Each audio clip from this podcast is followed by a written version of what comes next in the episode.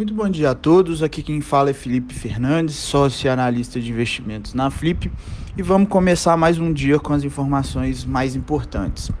No dia de hoje, pessoal, temos os principais índices internacionais negociando numa tendência de alta. Mercado acionário asiático fechou em sua grande maioria em alta, tá?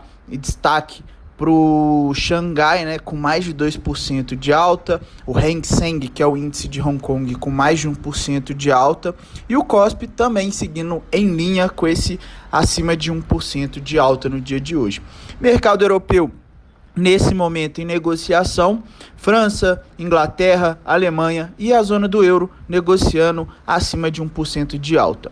Os índices futuros norte-americanos seguem essa tendência mais otimista dos investidores e seguem negociando próximo de 1% de alta e mostrando também uma queda do é, VIX, né, o índice de volatilidade do S&P caindo 10% no momento. Destaque aí para o Bitcoin também subindo 4% nesse momento.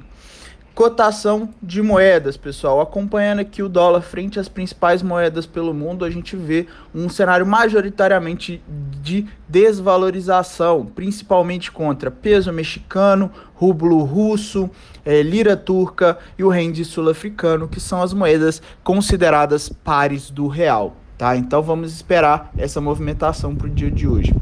No cenário de commodities, temos o ouro a prata tendo uma leve desvalorização, prata uma desvalorização maior, né, de acordo com a valorização do dia anterior, a gente consegue ver uma desvalorização para a prata, né, de correção, movimento aí de 5% de queda no dia. Já o petróleo Brent, ele segue uma alta no dia, mais de 2% de alta, e o WTI em linha com essa movimentação.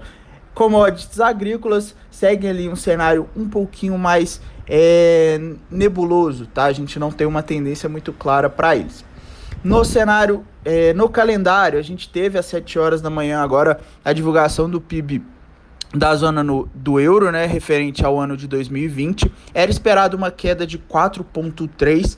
O atual cenário foi 5,1, então uma queda maior do que esperada. O PIB trimestral também foi bem abaixo, era esperado uma alta aí no PIB de 12,7 e veio uma queda de 0,7. Tá? Destaque agenda interna. Temos divulgação de produção industrial às 9 horas aqui no Brasil, a mensal e anual referente a dezembro né, de 2020. E nos Estados Unidos temos alguns discursos a serem é, rea reafirmados, né, discursos ali de membros do FONC às 4 horas da tarde.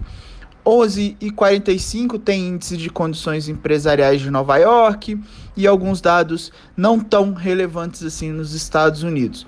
Às 10 e 45 de hoje, tá, pessoal, a gente tem o PMI do setor de serviços Canjin, tá, na China, que merece destaque aí para o nosso próximo pregão.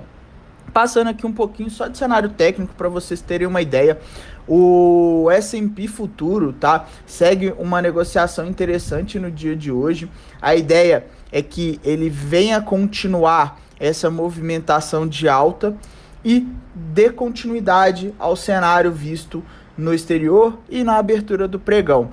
Os títulos de 10 anos dos Estados Unidos têm um, um, cenário de alta também e destaque para o nosso petróleo Brent futuro, tá? Petróleo Brent futuro rompeu a região de 56,80 dólares, 56 dólares e 80 centes e segue numa movimentação até o momento negociando é, na casa de 57 e 59. Pessoal, para mais informações, convido a todos né, a, a, participar do nosso Morning Call às 9h45. Vai ser diretamente no nosso canal do YouTube, beleza? Qualquer dúvida, podem enviando aí já no chat, aqui no, na, no nosso grupo do Telegram, que eu já vou anotando as recomendações, né, as nossas visualizações de mercado no dia de hoje. A todos um ótimo pregão e até mais.